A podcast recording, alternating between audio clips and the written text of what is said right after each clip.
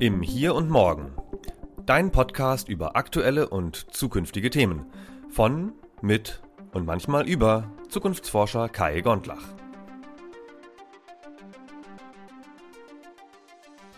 In dieser Episode möchte ich mein Szenario zur US-Präsidentschaftswahl einmal etwas kritisch beleuchten. Warum habe ich das getan? Was ist eingetreten und was nicht? Und was können wir davon lernen?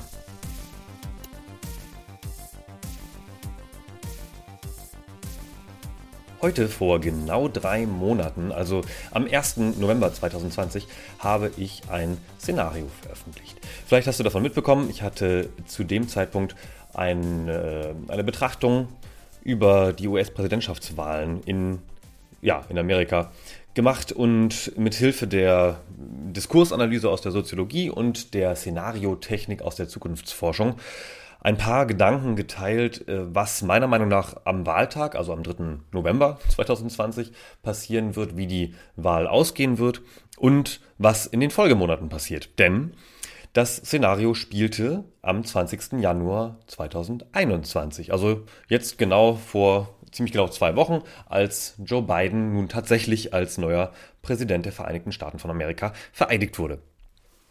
Jetzt ist es also Zeit zu erklären, warum ich das gemacht habe. Also das ist natürlich ähm, aus der Zukunftsforschung immer so ein bisschen schwierig. Äh, viele verbinden ja mit Zukunftsforschung oder auch Trendforschung die Ziele, eine Prognose zu treffen und damit richtig zu liegen. Das ist nicht der Fall. Zumindest in meinem Fall nicht.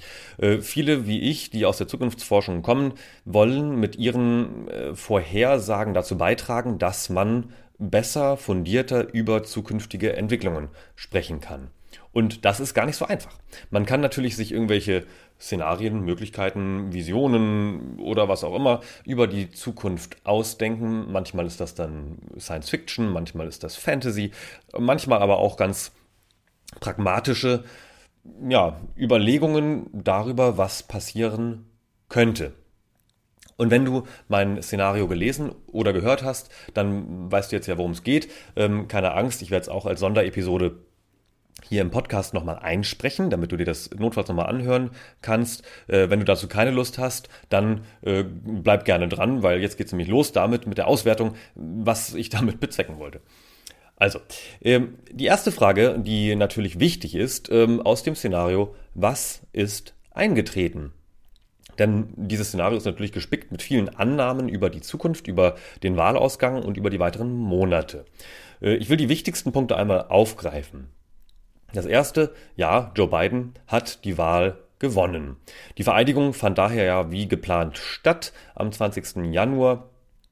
Und äh, was sich auch zeigte, ist, dass ähm, ich nicht ganz falsch lag, dass unter anderem Donald Trump dieser Feierlichkeit nicht beiwohnte. Das äh, hat nicht zuletzt damit zu tun, das hast du hundertprozentig mitbekommen, dass Donald Trump, der jetzt nicht mehr US-Präsident, ja bis zuletzt gekämpft hat, die Wahlergebnisse in Frage zu stellen. Und er hat auch immer wieder auf diversen Plattformen Behauptungen aufgestellt, dass es bei Auszählungen zu Unregelmäßigkeiten gekommen sei, dass ähm, Geheimdienste unrechtmäßig eingegriffen hätten in die, also äh, feindliche Geheimdienste sozusagen, äh, in die Wahlen, um ihn Donald Trump, den rechtmäßigen Präsidenten der äh, Vereinigten Staaten von Amerika, zu stürzen. Äh, bis heute konnte in mehreren ähm, Gerichtsprozessen nichts davon bestätigt werden. Im Gegenteil, äh, alles wurde bestätigt, dass die Auszählungen auf Biden hindeuteten. Deswegen haben auch die Wahlmänner, und ja, es gibt auch ein paar Wahlfrauen, aber überwiegend Wahlmänner, haben dann also Joe Biden gewählt. Äh, was ich auch in dem Szenario beschrieben habe, war, dass Wahlbeobachter durch die OSZE entsandt werden in die USA. Das ist extrem ungewöhnlich, denn die USA, wie wir alle wissen, sind nach wie vor noch mehr oder weniger Weltmacht. Also ähm, ne, die haben ähm, die größte Volkswirtschaft, den größten Umsatz, äh, also am, am Wirtschafts... Ähm, Kuchen der Welt sozusagen, haben durch ihre vielen Atomwaffen die größte politische Macht und natürlich auch diplomatisch stehen sie ähm, noch im Zentrum der Welt. Äh, deswegen ist es extrem unüblich, dass eine, eine OSZE Wahlbeobachter entsendet. Das ist tatsächlich passiert. Ich habe es auch beschrieben, ähm, also auch da sehe ich mich schön bestätigt. Das nächste, es gab Ausschreitungen. Äh, das gipfelte ja dann, äh, als Anfang Januar 2021 beim Kapitol, das Kapitol sogar gestürmt wurde, von überwiegend auch QAnon und anderen ähm, ja potenziell rechtsgesinnten Menschen.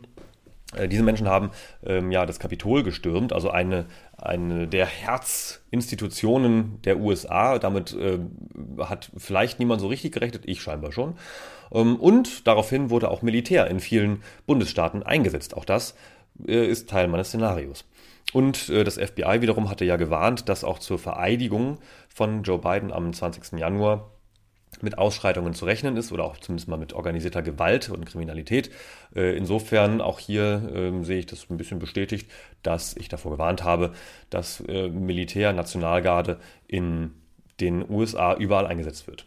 Und äh, einen Punkt hatte ich auch mit aufgegriffen, der jetzt im Nachhinein schon jetzt bestätigt wurde in der ersten Woche nach dem Amtsantritt von Joe Biden, dass die USA wieder ins Pariser Klimaabkommen eintreten.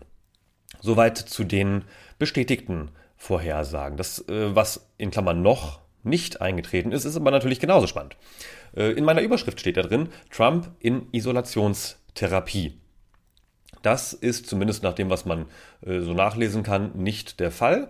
Äh, ist natürlich auch eine gute Frage, ob das vielleicht ähm, hinter äh, vorgehaltener Hand doch tatsächlich doch so ist, denn er hat sich ja mit seiner Gattin Melania Trump nach Mar-a-Lago in Florida zurückgezogen. Also man weiß nicht so richtig, äh, ob ich da vielleicht nicht doch vielleicht ein bisschen richtig liege. Äh, zumindest so wie ich es beschrieben habe, dass sein ehemaliger Amtsarzt aus dem Weißen Haus ihn dahin komplimentiert hat, ist nicht eingetreten. Äh, ich habe eben schon Melania Trump erwähnt, die offizielle Ehefrau von Donald.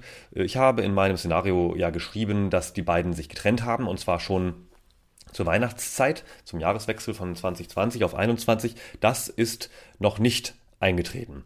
Aber auch hier äh, wird gemunkelt, und zwar nicht nur in der Klatschpresse, sondern auch bis hoch in politische Blätter, dass diese Ehe schon längst eine Scheinehe ist. Und das ist natürlich auch einer der Gründe, warum ich das äh, behauptet habe in diesem Szenario. So. Und schließlich, ich habe davon gesprochen, dass Donald Trump damit gedroht hätte, auch Atomwaffen im eigenen Land einzusetzen. Das ist einerseits nicht passiert, aber vielleicht hast du es mitbekommen, es wurde sehr viel früher als üblich äh, von den Geheimdiensten und vom Verteidigungsministerium wurden die Codes, die zum Aktivieren von Atomwaffen benötigt werden und die nur beim Präsidenten immer liegen und der hat ja diesen besonderen Koffer, so ein bisschen wie in einem, in einem äh, James Bond-Film, äh, die wurden sehr viel früher als normal deaktiviert. Also wer weiß, was da hinter den Kulissen passiert ist, vielleicht hat er das ja doch angedroht und äh, wir wussten es nur nicht und es wusste nur der fiktive Heiko Maas in meinem Interview stellt sich natürlich immer noch die Frage, wozu das alles? Warum schreibt jemand wie Kai ein Szenario, von dem von vornherein klar ist, dass nicht alles davon eintreten wird und selbst wenn die Grundbedingungen, von der ich ja ausging, nämlich dass Joe Biden gewinnt, nicht eingetroffen wäre, dann wäre das ganze Szenario hinfällig gewesen. Die Frage ist jetzt also, äh, warum habe ich das gemacht? Ich habe da sehr viel Zeit investiert. Ich habe fast den ganzen Oktober mich damit beschäftigt, Quellen zusammenzutragen und äh, ja, mir Gedanken zu machen, Systeme zu analysieren, politische, gesellschaftliche, technologische, äh, sowohl das, was man munkelt, als auch das, was offensichtlich ist, um darauf hinzuführen, was passieren wird. So, der erste Punkt, warum ich das gemacht habe, ist, ich wollte natürlich zeigen, wie die Methoden der Zukunftsforschung funktionieren. Und ich habe es schon mal angedeutet in einer anderen Episode, es gibt natürlich wahnsinnig viele Methoden, auf die man zurückgreifen kann. Das war jetzt nur ein sehr kleiner Ausschnitt und einer, der potenziell eher aus der sozialwissenschaftlichen Perspektive auf Systeme schaut. Aber das war mir ganz wichtig zu zeigen, wie diese äh, Methoden funktionieren. Und ich habe das auch beschrieben, wie, das, wie ich das gemacht habe. Kannst du gerne alles auf meiner Website nachlesen. Das zweite ist, mir geht es ja immer um Perspektiven. Dieses Szenario beschreibt eine Perspektive, die so ein bisschen ja, illustrieren soll, wie die Zukunft aussehen könnte. Und was ich damit bezwecken wollte und auch bezweckt habe, ist eine Grundlage zu liefern für einen tiefgründigen Austausch über Dinge, die noch nicht passiert sind. Das ist nämlich etwas, was meiner Beobachtung nach fehlt. Wir haben viel zu wenig ja, tiefgründige Diskussionen, Diskurse über zukünftige Entwicklungen, die mal abseits davon sich abspielen, was wir aus der Science Fiction kennen. Und da müssen wir meiner Meinung nach wirklich noch sehr, sehr viel Arbeit leisten, um das zu ändern und auch viele verschiedene Perspektiven einzubringen. Denn drittens, ohne Bilder von der Zukunft zu haben, können wir auch nicht darüber sprechen. Und ohne Bilder von der Zukunft zu haben, können wir auch keine Sprache entwickeln, um in Möglichkeitsräumen uns zu, zu bewegen. Und du weißt ja, Sprache prägt das Gehirn. Und deswegen ist es so wahnsinnig wichtig, mehr über Zukünfte zu sprechen. Denn Zukunft ist eine Frage der Perspektive und wir müssen viel, viel besser darin werden, verschiedene Perspektiven kennenzulernen, damit zu hantieren, damit wir nicht andauernd überrascht werden von der Gegenwart, die wir irgendwie so nicht erwartet haben. Und nochmal zurück zum Punkt. Es ging mir nicht darum, und es geht mir nie darum, zu 100% etwas korrekt vorherzusagen. Es geht bei den Zukunftsszenarien stets nur darum, eine mögliche Zukunft zu skizzieren und darüber in den Austausch zu kommen. Denn erst dadurch merkt man nämlich auch so richtig, wo man denn eigentlich hin will.